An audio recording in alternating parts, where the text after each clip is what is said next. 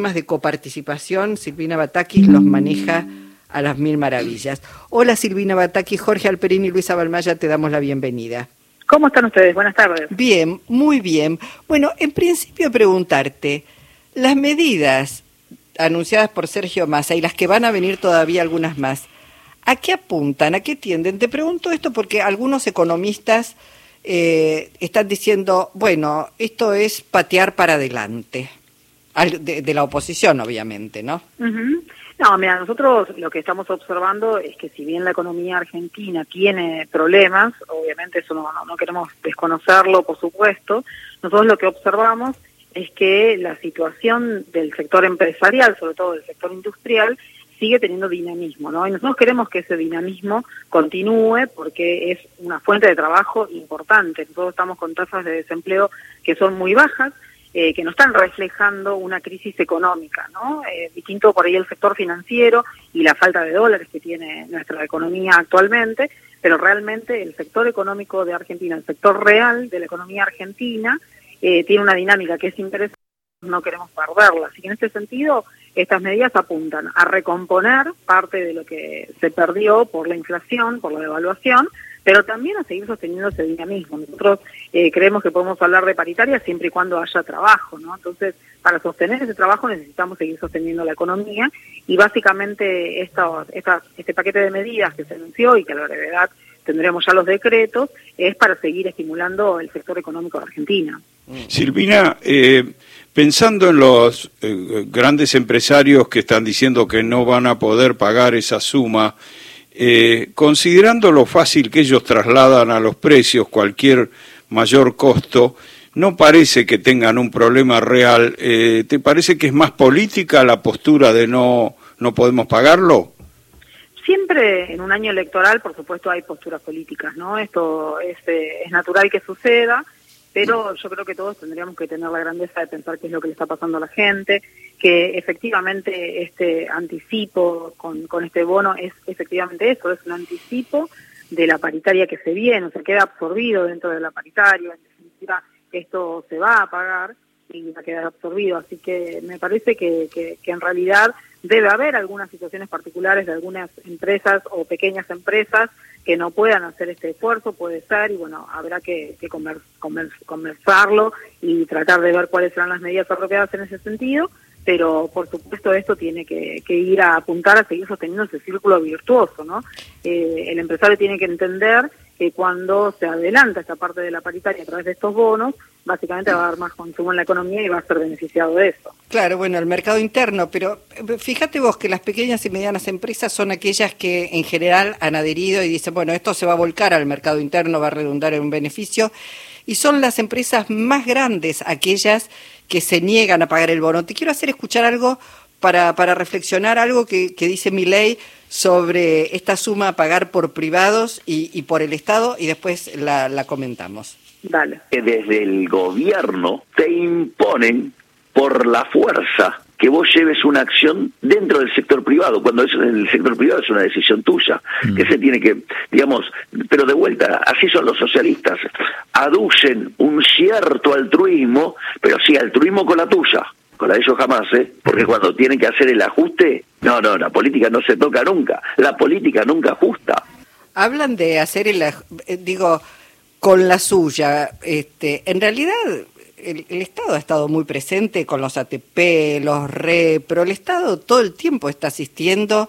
Eh, parecería que son marcianos bajados de, no sé, de un plato volador. ¿Qué le respondes a mi ley? No, y bueno, también tener en cuenta que, como vos decías, ¿no? Durante la pandemia el sector empresario recibió estos ATP y los recibe a través del Poder Ejecutivo Nacional, pero con un Banco Central presente que puede ejercer la política monetaria, ¿no? Pensemos qué pasaría en esta propuesta que hace mi ley de no tener el Poder Ejecutivo que tenga este poder de incidencia en esa situación y sin un Banco Central, ¿no? ¿Qué hubiera pasado con todas esas empresas que no hubiesen eh, recibido este aporte de parte del Estado para hacer el aporte salarial, ¿no? Entonces, en ese sentido, siempre se observa o, se pone una vara, como una doble vara, ¿no? Bueno, cuando el Estado aporta y es para beneficio del sector empresario, me callo la boca. Por supuesto que hay muchos empresarios que han sido agradecidos, lo han difundido. Eh, digo esto en, términos de, la postura de este candidato a presidente, ¿no? No se dice nada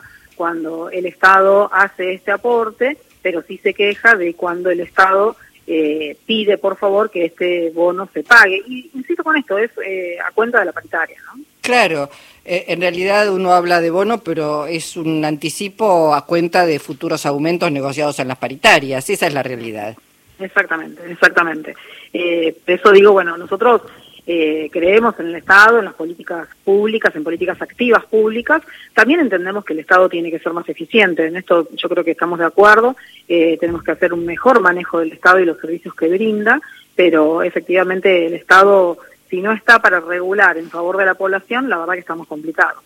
Silvina, recién se evaluaba en esta mesa que con un 120% de inflación, eh, Massa hizo una elección eh, donde no estuvo tan lejos del que obtuvo la mayor cantidad de votos, eh, y considerando que es una elección donde predomina el tema económico, esto doblemente le da un significado a que haya estado tan cerca de quien fue más votado, ¿no? Sí, sí, la verdad que en primer lugar yo me gustaría resaltar la capacidad de nuestro actual ministro de Economía, candidato a presidente, eh, de la coordinación que se necesita en economía para poder liderar estos procesos, ¿no? que siempre son procesos complejos. Este proceso es complejo, tiene eh, sintetiza de alguna forma problemas estructurales y coyunturales que tiene la economía argentina, eh, pero creo que la coordinación, la articulación, la posibilidad de diálogo también que, él viene sosteniendo y que bueno que, que dio cuenta en cuanto fue el presidente de la Cámara de Diputados de la Nación, eh, me parece que esas cosas son atributos que tiene nuestro candidato a presidente, que son los atributos necesarios para lo que se viene en Argentina, ¿no? Mucha capacidad de decisión, firmeza, articulación y diálogo. Mm. Eh, Javier Milei no te lo voy a hacer escuchar porque no te vamos, no queremos torturarte esta tarde haciendo de escuchar todo. Pero Javier Milei dice que Juntos por el Cambio es, es un partido golpista que se ha opuesto a todo, a todo, digamos, se está oponiendo ahora a las propuestas de Milei pero en realidad si uno toma la experiencia de eh, el gobierno eh, por un lado de Cristina Fernández de Kirchner en algún momento cuando formaron el grupo A en el Parlamento y si vemos lo que ha pasado durante estos cuatro años en el Parlamento entendemos que si no los denominamos golpistas uno podría decir que es un sector bastante obstruccionista del funcionamiento de la democracia la verdad que, coincido con vos y bueno, esto lo ha dicho el propio Milley en la ocasión que tuvo de juntarse con el Fondo Monetario Internacional, que también se juntaron con el espacio de economía de Juntos por el Cambio y por lo menos lo que lo que surgió de la boca de Milley es que efectivamente los economistas de Juntos por el Cambio habían pedido que sea que no haya ingreso, que no haya eh, más desembolsos para Argentina, por ejemplo, para poner una situación una situación muy precaria. Pero lo que ahí hay que entender es que no se pone en situación precaria a un gobierno, se pone en una situación muy precaria y de mucha debilidad a todos los argentinos y las argentinas en cada una de sus condiciones, en cada uno de sus lugares, en distintas partes de Argentina. Eh, y creo que se refería a esto, si no entiendo mal, eh, mi ley, y mm, ya han demostrado esto, ¿no? A veces lo hacen más abiertamente, a veces eh, en forma en forma más cerrada, ¿no? Pero pero efectivamente yo creo que hay una cosa de bueno obstruir todo lo que se pueda y perjudicar a los argentinos. Silvina, considerando que sos hincha de Boca como somos más de uno en esta mesa y Boca avanza sufriendo, ¿vos crees que Unión por la Patria también va, a pesar de este sufrimiento, va a avanzar? Mira, eh, siempre atacan, atacan a Boca, ¿no? Eh, eh, si jugamos mal, porque no hicimos tal cosa, porque no hicimos tal otra, porque el arbitraje, pero el único equipo de Argentina que está en la Libertadores es Boca Junior. Y me parece que en ese sentido, en Argentina hay como un ejercicio de atacar las mayorías, ¿no? En este caso, eh, Boca Junior o el peronismo, ¿no? Me parece que, que lamentablemente todavía eso queda, aún habiendo recorrido esos 40 años de democracia, ¿no? Eh, me parece que son resabios de una sociedad que ya, que ya deberíamos dejar de lado y no seguir atacando a las mayorías. Mm. Eh, vos mencionabas, bueno, un Estado activo, contracíclico, participando, este, tratando de, de, garantizar una mejor redistribución del ingreso, políticas este, que permitan, bueno, tener un mercado interno pujante. Por un lado se conoció, este, para refuerzo de los bolsillos, que las tarifas se congelaron por 90 días, de, me estoy refiriendo a las tarifas de transporte, o el pasaje de transporte de pasajeros por 90 días. Y por otro lado, eh, se lanza la quinta edición del previaje con un reintegro del 50% de los gastos, ¿no? Sí, sí, y eso la verdad que es bueno para, para muchos argentinos y argentinas, no solamente para quienes pueden tener la oportunidad de conocer distintos lugares de Argentina que no habían tenido la oportunidad de hacerlo, eh, de altos ingresos y de menores ingresos, pero también porque el sector turístico, la gastronomía, todos los servicios conexos con el turismo, la verdad que generan muchos puestos de trabajo eh, y es un encadenamiento productivo que puede generar muchos dólares para Argentina también.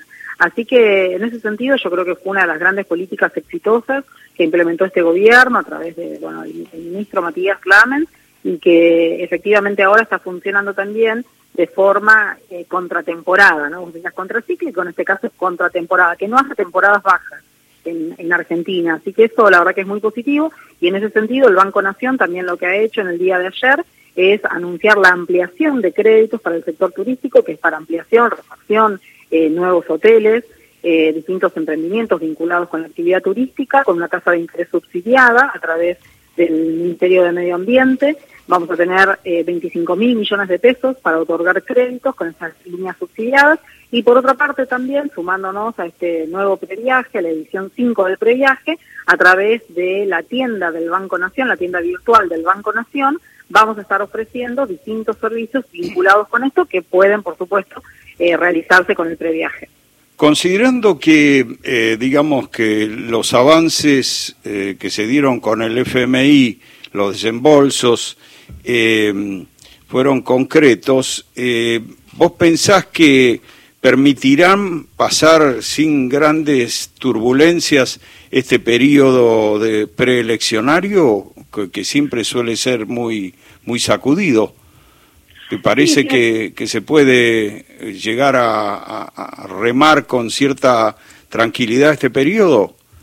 Si me permitís, me parece que ahí lo importante también a recordar siempre es que el Fondo Monetario Internacional vino de la mano de la gestión de Juntos por el Cambio, ¿no?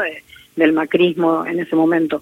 Eh, porque si no parece como que fuera una cosa que, bueno, lo trajimos nosotros. Y la verdad que no, lo que menos uno quiere es tener un organismo que esté... Eh, de alguna forma vulnerando nuestra capacidad soberana de establecer qué políticas públicas queremos desarrollar, ¿no?